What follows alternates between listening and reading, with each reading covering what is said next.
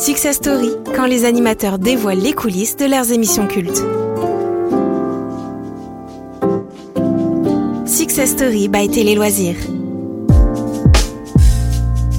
Bonjour à tous, pour ce deuxième numéro de Success Story, nous vous emmenons dans les coulisses d'une émission qui a marqué l'histoire de TF1. Il s'agit de la méthode Coé et pour nous accompagner, eh bien, l'animateur de l'émission, Sébastien Coé. Bonjour Coé. Salut. Merci d'être avec nous pour ce nouveau numéro de Success Story. On va revenir sur une émission qui a été culte sur TF1, c'est la méthode Coé.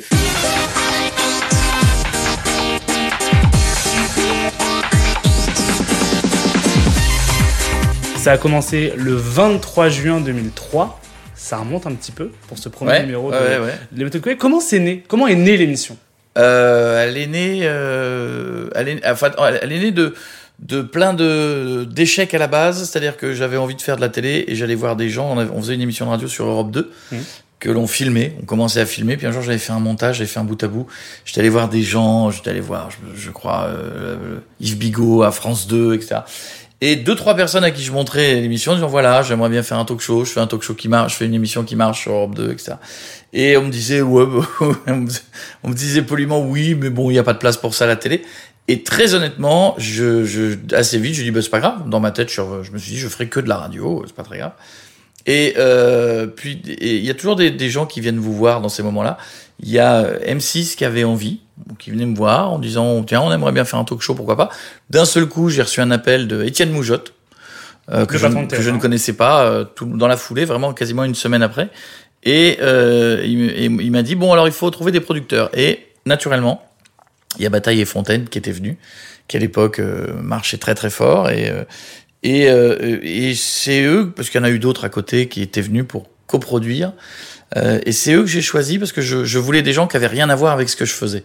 Je voulais des gens qui pouvaient m'apporter ce que je savais pas faire parce que voilà, quand on débute, on ne sait pas faire et je n'avais jamais fait de télévision et encore moins la notion de production. Je ne comprenais même pas euh, tous les corps de métier qu'il fallait. Donc j'étais vraiment autant en radio, j'étais pas mauvais, mais alors en télé, je savais pas du tout comment ça marchait. Et, euh, et voilà, et, euh, et je me suis dit, je vais prendre des gens qui sont complémentaires, mais qui vont pas me saouler en disant sujet tais-toi ou vaudrait mieux terminer ta phrase comme ça. Voilà, prenons des gens qui où on peut s'apporter mutuellement. Et vous aviez déjà l'idée d'une émission, euh, de, du concept, de tout ça? Ça ça germait déjà dans la tête un petit peu avant? Eux sont venus en me disant euh, tiens on pourrait faire une émission, on a un truc, on a une idée d'un capteur. euh, à la base qui était un capteur de mensonge, puis après on a dit bah non mensonge ça marchera pas, capteur d'émotion. Euh, et, euh, et quand il a fallu trouver un titre, j'avais vu un, un journaliste, euh, il y avait eu un article sur moi où il y avait écrit en tout petit dans l'article la bonne méthode Coé. Et je me suis dit mais tiens euh, c'est marrant ça, méthode Coé. Donc, euh, donc en réunion, je dis, voilà, j'ai pensé à la méthode Coé et euh, rapport évidemment à la méthode Coué, je dis pour ceux qui n'ont pas fait tilt. Euh, et donc voilà, donc je me suis dit finalement ça, ça reprend complètement tout ça. Mais et puis l'idée était, était simple.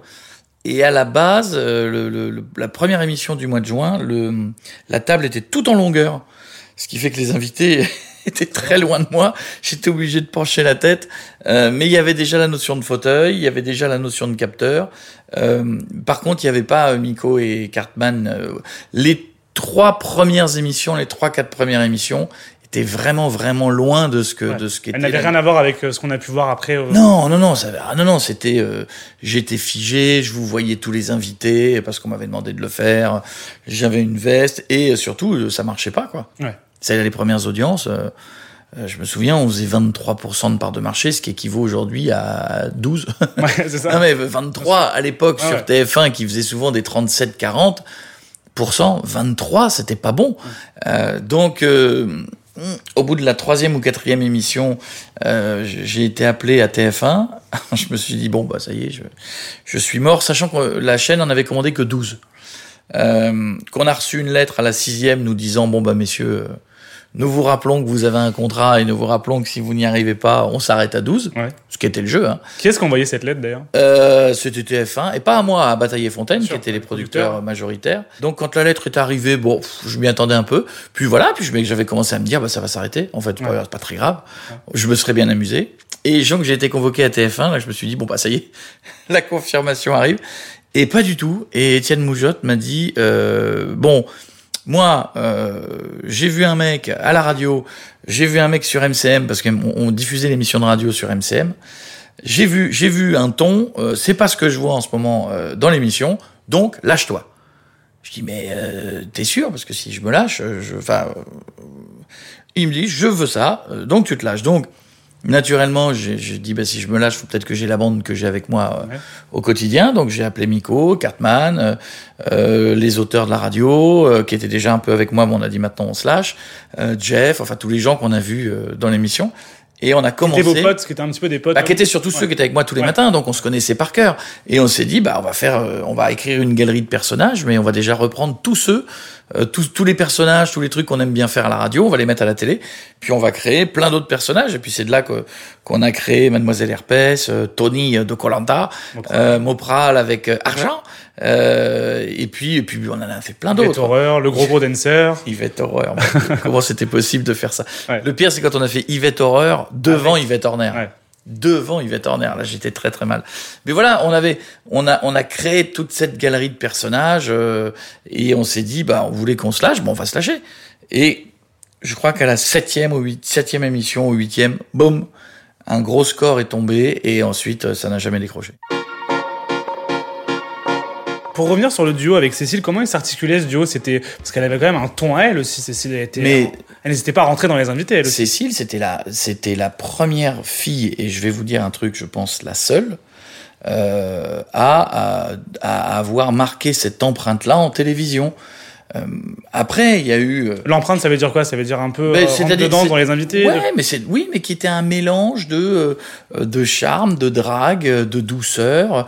Les gens ont beaucoup parlé de son décolleté, mais mais parce qu'il fallait assumer quand on était une fille. Aujourd'hui, on parle du mouvement un peu. Mais Cécile, à l'époque, c'était tout sauf une potiche. Hum tout sauf une potiche. C'était au contraire, elle assumait sa féminité, elle choisissait euh, euh, elle-même ses décolletés, elle choisissait elle-même ses fringues. Je sais plus, j'avais lu une fois que c'était moi qui choisissais les vêtements, je sais plus dans quoi j'ai lu ça. Voilà, S'il y a bien un mec qui a jamais choisi de vêtements, ni même pour ma femme, c'est bien moi. Donc, euh, donc j'avais déjà du mal à choisir mes fringues pour moi. Donc, elle assumait tout ça. Elle assumait son côté parfois grande gueule, parfois intelligente, parfois posée, parfois révoltée, parfois dans la tendresse. Moi, j'ai, on, on, a eu des fois des interviews euh, qu'on donnait ce qu'elles ont donné, parce que Cécile avait réussi, clac, à avoir ce petit charme féminin. Euh, on avait ce, c'était un vrai duo.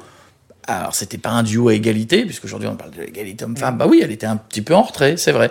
J'avais le, le, leading du truc, mais en revanche, moi, voilà, comme toutes mes émissions, elle parlait quand elle voulait, elle disait ce qu'elle voulait, elle gueulait après qui elle voulait. Et ça, ça je ne l'ai pas revu depuis la télévision, parce que la télévision, c'est beaucoup assagi, c'est beaucoup adouci, c'est beaucoup polissé.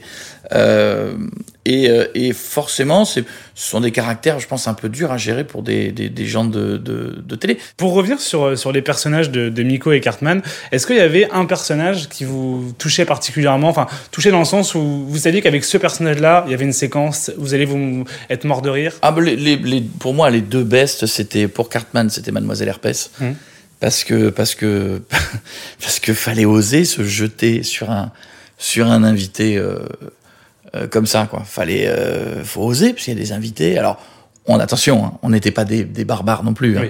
On savait à quel invité on pouvait faire ça. Voilà, on n'était pas non plus euh, dingue, mais il y avait ça et je pense je pense Mopral pour Miko. C'est ça le Mopral, il l'a mis à toutes les sauces. Même, même, je pense que Mopral a, dû changer 120 fois de veste parce que les costumiers n'arrivaient pas à garder les costumes. Donc, je crois que le look de Mopral a changé 10 000 fois et sa coupe de cheveux aussi. Cheveux longs, cheveux courts, cheveux sur le côté, cheveux, avec la particularité d'être gras tout le temps. Mais voilà, je crois que c'était des personnages qu'ils avaient qu'ils avaient pris euh, qu'ils avaient pris et que et voilà, c'était des séquences que moi j'adorais parce que je savais qu'il y en avait je savais qu'il y avait des séquences qu'on on savait pas où on allait. Il y a des personnages on savait pas où on allait, il y a des il y a des moments, je me souviens avec euh, Yoon, on avait voulu se pendre au plafond. Et bah voilà, une fois que les élastiques sont là, que tu mets le harnais, tu sais pas ce que va donner cette séquence, elle peut être nulle. Euh, tu peux si c'est pour juste voir deux mecs qui se pendouillent, ben voilà, t'as un moment navrant en télé, quoi. Euh, si, si, ton effet est plus petit que ta promesse, euh, c'est nul. Moi, je préfère avoir une petite promesse et un effet où les gens font waouh.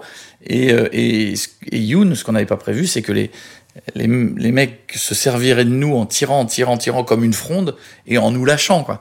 Et euh, Ce qui aurait pu être dangereux d'ailleurs. ce qui était extrêmement dangereux Oui. parce que le, le, le directeur technique du studio, euh, juste avant la séquence, nous a dit ne le faites pas parce que si vous le faites, sautillez de 2 mètres, mais à la verticale parce qu'il y a des ponts de lumière Mm. au-dessus. Tu parles à la verticale, il, il nous lançait en oblique et moi je, moi je regardais les projets au-dessus qui bougeaient. Oui, on aurait pu mourir quelques fois dans cette Ouais. Et est-ce que le capteur marchait vraiment? Est-ce que c'était Ah non, ça vraiment. Je crois c'était que- vraiment un capteur d'émotion Oui. Vous voyez par rapport à la sudation? Oui, on s'est emmerdé à payer un mec qui, qui raccordait euh, son fil qui faisait 15 mètres à un ordinateur qui était derrière. Et, euh, et avec l'ordinateur derrière, il était là, il mesurait le truc. C'est un capteur euh, d'hôpital, hein, Mhm. qui juste dès qu'il y a un petit changement de température, un petit changement, hop, le truc euh, montait. Mais à la fin, on l'a enlevé, les deux dernières années. On l'a enlevé parce que on avait fait un peu le tour de, de, de ce qu'on appelait entre nous, euh, pour déconner, la metteuse de doigts. C'est la Ah oui. demoiselle qui arrivait, qui mettait le truc. On avait fait le tour des blagues, on avait fait le tour des trucs, on s'était dit, oh là là, ça fait quand même... Est-ce qu'on est encore obligé de, de faire le capteur? Est-ce que les gens le regardent encore? Puis on l'a enlevé, on s'est rendu compte que ça ne changeait absolument Oui, rien. ouais. Et que, et que les émissions continuaient de monter. Pas de courrier de gens qui disaient que depuis Non, mais capteur. surtout, c'était facile de le remettre. Oui. Si on avait vu que l'émission baissait, on, on le remettait, puis c'était réglé. Mais euh, bon, ça n'a rien changé, donc on l'a on l'a arrêté. Il y a aussi des séquences que je- sur lesquelles je voulais revenir avec vous, des séquences qui ont marqué l'émission. Ouais. La première, euh, bah, c'est Stivo des Jacasses. Ouais. Est-ce que vous pouvez nous la raconter un peu cette séquence? Euh, garçon, euh, garçon alcoolique, euh, garçon, euh, garçon qui est pas, euh, qui est pas dans son état normal et qui arrive après avoir bu deux bouteilles de rhum, deux bouteilles de whisky, enfin, dans un état Mm. où on comprenait rien à ce qu'il disait, où il disait à Maïté, parce que je me souviens, il y avait Maïté, il disait j'ai envie de me la faire avec ses gros seins, moi je ne savais plus.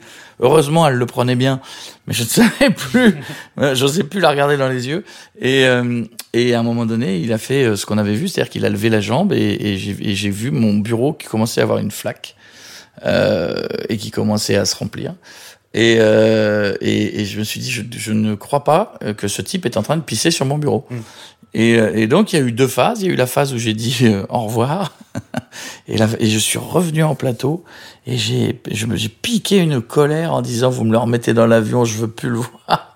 Et tout, tout ça en public, quoi. Il y a eu une fois où on s'était un peu battu pour une séquence, euh, mais qu'on a dû, on, le- on a eu raison d'enlever C'était laquelle? C'est une séquence qui était qui était on avait on avait deux personnages on avait un personnage porno avec euh, Cartman qui était un personnage où il était ancien acteur porno il avait une grosse moustache un gros manteau de fourrure et il était en slip en dessous. Et à chaque fois il, dis- il- il disait qu'il faisait un truc et ça paraissait sexuel et quand on dézoomait ça n'avait rien de sexuel. Et un jour dans la séquence c'est moi qui euh, qui le qui le fait c'est-à-dire que c'est moi qui me parle à moi et donc euh, euh, ça va je suis en train de bouger comme ça c'est comme si Mhm. il dit qu'est-ce que vous faites? Et là je disais je suis en train de, de limer une chatte. Et en fait que le plan s'écarte et tu me vois avec un rabot, avec un chat en bois, tu vois, et j'étais en train de. et TF1 me dit ça on peut pas. Je dis mais on le fait avec Cartman, il me dit oui mais là c'est toi qui le fais. et, euh, et, et après réflexion je, je dis non effectivement vous avez raison. Alors on l'a mis dans le supplément DVD, mais on l'a pas mis à la télé, ce qui était pas plus mal parce qu'effectivement c'était pas très élégant. Bon, c'est quand même drôle.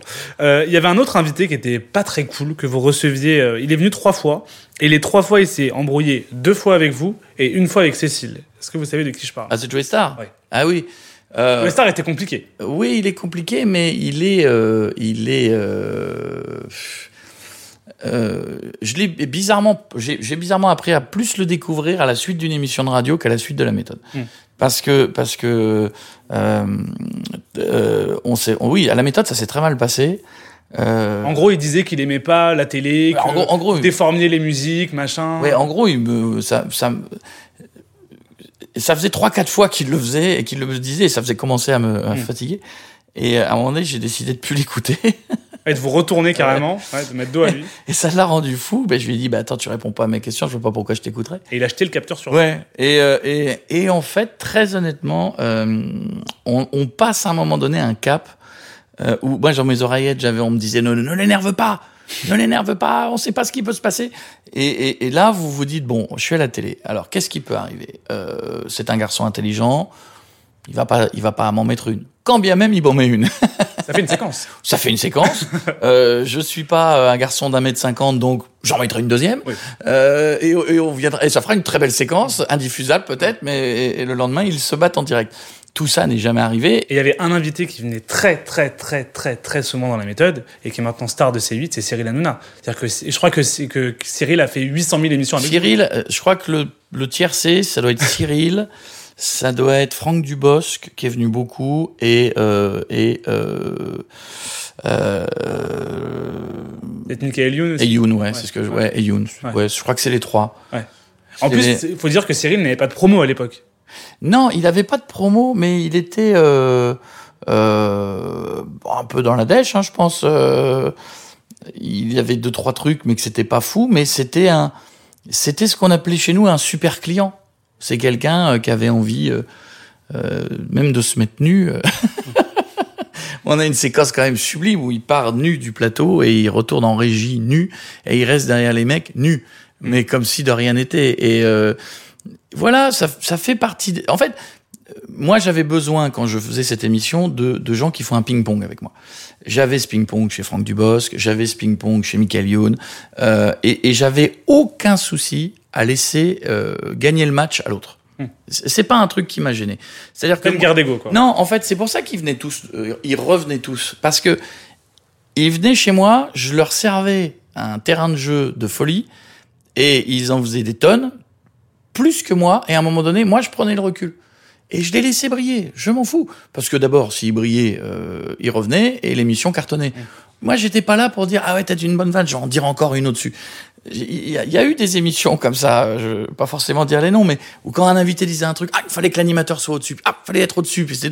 Non, non, moi, s'ils étaient au-dessus de moi, super. Mais et, et, et, et, Cyril, voilà, je pense que ça a été le principe, c'est que il y avait pas beaucoup d'émissions où il, où il pouvait faire n'importe quoi, et que ce soit chanter, danser, embrasser un mec du public, là, il pouvait le faire, mettre des postiches. Euh, je sais qu'il est toujours amoureux des perruques, euh, mettre des perruques et tout, on pouvait le faire, on le faisait euh, vraiment pour se marrer. Ouais. Et là, il pouvait le faire. Et si euh, Cyril repartait sous les ovations du public parce qu'il avait fait un truc de folie, eh ben tant mieux pour lui. Et lui, comme un autre, d'ailleurs, moi je plaçais euh, tous les invités au même. Euh... Mais on, on, a, on avait vécu des trucs de dingue. Même Smaïn, qui était voilà à l'époque, bah, qui était un peu, qui était pas plus forcément au top du top de. Ismaïl, on avait une séquence incroyable où il disait qu'il aimait pas, il avait eu des problèmes avec les flics. On lui avait ramené une fausse compagnie de CRS et, euh, et, et, et, il m'a dit, on lui avait, il avait, il y en avait un qui avait une béquille, et il a pris la béquille, il, m'a dit, je peux y aller. Et je lui dis, ouais, Et donc, il a pris la béquille, c'est comme une manif, tu sais, mmh. il a tapé sur les mecs ouais. qui avaient des boucliers. Ce qu'il savait pas, c'est que dans les euh, 8 CRS, il y en avait 4 de vrais. ah oui. Parce que quand tu loues des, des, des costumes, ou souvent, dans les, même dans les séries, euh, les flics que tu vois dans les seconds rôles, ou troisième rôle ou quatrième, sont parfois de vrais flics qui se mettent à dispo et qui font de la figure. Donc nous, on avait des vrais policiers qui étaient des vrais CRS. Et je crois que je lui ai jamais dit d'ailleurs qu'il a vraiment tapé sur des CRS, qui là ne pouvait pas répondre ouais. évidemment. Mais euh, mais moi je le savais, mais je pouvais pas vraiment le dire à l'antenne. On a eu des grosses plantades. Hein. On a eu euh, un jour on devait faire une émission spéciale podium. Et euh, on nous avait promis Benoît ben Pelvord. Le film Podium. Ouais, et l'équipe Podium. Et euh, la veille, on nous dit, bah non, Pelvord vient pas, euh, vous n'aurez personne. Et on avait fait 70% de l'émission sur, sur Benoît Pelvord. L'interview était faite, tout était fait. Donc on se retrouve euh, le dimanche soir à s'appeler, on tournait le lundi, on se dit on fait quoi? On peut pas reculer l'émission. Et on a eu une espèce d'idée un peu, un peu ridicule. Bon, on va faire, euh, on va faire venir des sosies de Claude François. Et on va recommencer l'émission en disant avec nous, il y a Claude François, Claude François, Claude François et Claude François. Qu'est-ce que ah oui. tu veux faire d'autre mmh. Ça avait un petit côté, c'est mon choix, hein, pour être honnête. Euh, mais euh, et au final, on s'est on s'est pris au jeu. On a fait une première partie de folie. L'audience, elle a été dingue parce que je pense que les gens trouvaient ça absurde qu'on interview euh, Bernard François. sosie de Clo-Clo. Et Gaëtan François, qui, qui, avait 50 kilos de plus et plus de cheveux et qui était sosie. Voilà. Ils avaient tous leur histoire et on a cartonné. Il aurait pas fallu faire ça chaque semaine. Oui. Mais des, des moments comme un ça. coup comme ça, quoi. Ah, mais des moments comme ça de déprogrammation, de, de, on en a eu, on en a eu beaucoup. Mais parce que l'émission, vous trouvez qu'elle reposait vraiment sur les invités? Parce qu'il y avait quand même une bande autour de ça. Les gens venaient aussi pour la bande. Au début, au début, au début, alors au début, non, euh, parce qu'il y avait pas d'invités euh, connus. Il y avait ouais. beaucoup de télé-réalité, beaucoup de, de petits invités ou de d'invités un peu un peu ce qu'on appelle has-been je déteste ce mot mais euh, euh, c'était pas classe quoi ouais. euh, on avait en face de nous Ardisson alignait Canal Plus alignait mm. toutes les stars américaines et nous on était, euh, on était quand même en, en dessous au niveau, euh, on était en D2 quoi. Et, et, et puis deuxième année un peu mieux, puis surtout troisième année un peu mieux. Sauf que à partir de la troisième année, on avait commencé à, à, à, à montrer aux gens qu'il y avait des grosses stars. Mm. Donc après, on est un peu dépendant de ça aussi. Après, je suis d'accord. euh, quand on avait fait les Claude François, Claude François et Claude François, on s'est rendu compte que effectivement, je suis pas sûr que les gens venaient vraiment pour les invités. Ouais. Ils venaient beaucoup pour nous, ils venaient pour l'ambiance, ils venaient pour la vanne, ils venaient pour savoir alors euh, il va faire quoi euh, Mopral, alors euh, Koé il va se déguiser en quoi. Mm. Pour moi, c'était un truc génial. hein. Moi, je faisais des imitations, je faisais, euh, je me mettais, je me déguisais, euh, je, je, je, je faisais des trucs que j'aurais jamais osé faire ailleurs. Mm. Et je le faisais à la cool, euh, devant 10 caméras, euh, 300 personnes dans le public, pff, pas de pression. Ouais, c'est un beau terrain de jeu pour le coup. Mais c'était un terrain de jeu incroyable. Voilà, c'était et, et malgré tout, tout était quand même assez cadré. Pourquoi l'émission s'est arrêtée? Parce que, euh, oh, je crois qu'on va faire simple, parce que la, la, la, la direction qui est arrivée après, euh, non Paolini, a aimé pas du tout le programme. Ils vous l'ont dit comment? Ah bon, on dit pas ça dans le métier. On dit pas ça. On dit non, on va arrêter. Les scores sont, sont moins bons. On a quand même arrêté. Les, les deux dernières émissions étaient deux best-of qu'on finit à 40% euh, d'audience. Les deux. hein. 40% individus, 40 ménagères. Pour des best-of. Pour des best-of. Et, et donc, personne n'a compris vraiment pourquoi euh, l'émission s'arrêtait. Parce que les scores, évidemment, on faisait plus euh, 45%, mais plus la télé ne faisait plus 45%. On était redescendu à 28, 35. Enfin, mais, euh, mais malgré tout, toujours leader, toujours etc. Et, euh, et euh, non, non, je crois que c'était un truc de. Ça n'avait pas, à un moment donné, ça avait plus trop sa place, je crois. Moi, je crie pas au scandale. Je sais que des fois, il y a des animateurs, on leur enlève l'émission. euh, Mm. Machin est un con, lui c'est un nul, lui il a rien compris. Alors moi, pas du tout. Voilà, je, voilà, je considère qu'un média veut arrêter une émission. Moi, quand j'ai dirigé des médias, j'ai arrêté des émissions. Ce qui était un petit peu dommage sur la méthode, c'est qu'on, voilà, il y avait un petit côté un peu volonté de l'arrêter, plus que nécessité de l'arrêter. Euh, Il n'y a pas de vraie raison en soi, niveau chiffre, niveau, niveau image, de la- de l'arrêter. non, non, non, mais bah, l'image, elle était faite depuis longtemps. C'était une image, une, une émission populaire. euh, mais euh, Et même vous, vous- n'y avait pas une sorte d'essoufflement au bout d'un moment, vous vous dites, bah, ah non, si, non, non. Alors, alors, une lassitude. C'est pas, c'est pour ça aussi que euh, c'est bien que les deux se rencontrent, parce que moi je trouvais que 7 ans c'était très très bien. Mm. Non, non, mais je pense que je, je crois que l'humour en télé vieillit très mal. Je l'ai toujours dit. Hein, euh, je pense que ce qui est euh, les idoles d'un jour, on les déteste le lendemain.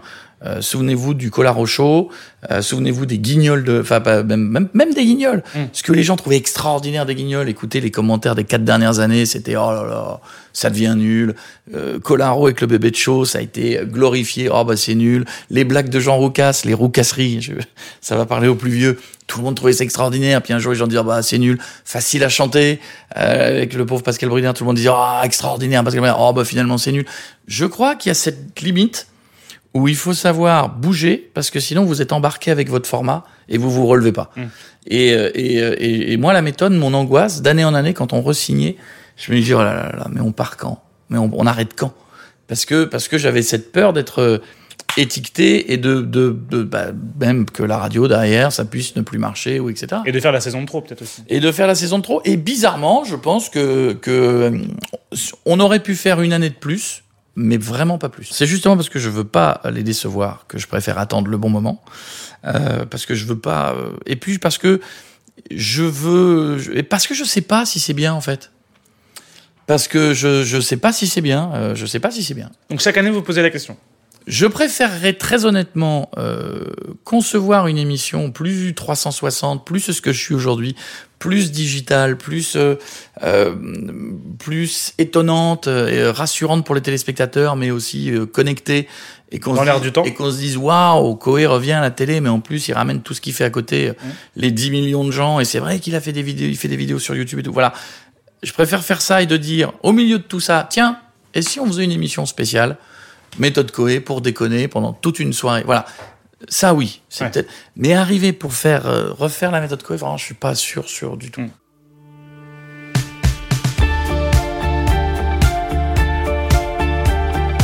J'ai une question aussi. Que devient le fauteuil? Il est derrière toi? Il est juste là? Il est derrière toi. Il sert ça, de- vous le gardez je, le, je le garde. Oui, il sert de porte-manteau. Il a mal vieilli. Personne s'assied dedans. Personne s'assied dedans, mais euh, je pose mon, mon, mon Pourquoi personne s'assied dedans? Parce que je crois que les gens, même les gens qui bossent avec moi, je crois qu'ils osent pas. C'est un objet sacré. Oh non, c'est pas un objet sacré. C'est c'est le vrai qui était sur le plateau et, euh, Et qui a fait toutes les saisons. qui a fait toutes les saisons. Le seul truc qui a changé, c'est le bout de mousse du milieu. Euh, si vous regardez, vous verrez que les premières saisons, il y avait un truc doré devant. Mmh. Et qu'à bout de la quatrième saison, il n'y avait plus de truc doré, il y avait un truc bleu parce qu'on nous l'a volé dans la nuit.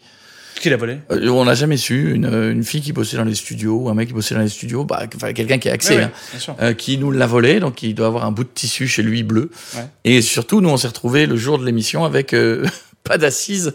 Donc on a dû trouver une couturière qui a pris le même bout de tissu, mais qui avait pas la bande dorée à mettre énorme. devant. Donc on a on a réparé ça très vite. Mais sinon, euh, c'est la c'est le seul. Il y en avait qu'un hein, de toute façon. Ouais. On avait un fauteuil et un truc de place. Quand des fois on Oui. recevait des, des stars et qu'ils étaient deux, on avait la version de Et place. se mettait aussi sur l'assise, en avait deux, des fois, Et, et d'ailleurs, ils ont pété l'assise. C'est-à-dire que le, le, le- le truc sur le côté a été un peu cassé Ouais. avec tous les gens. Euh, Ouais. bah, c'est des culs célèbres, hein. c'est pas, c'est pas mamie qui s'est assis dessus. hein. C'est classe, quand même. C'est C'est des- des gens très connus. Bah, merci beaucoup. Merci les amis, bon courage à vous alors. Bah oui, merci, c'est gentil. Ciao.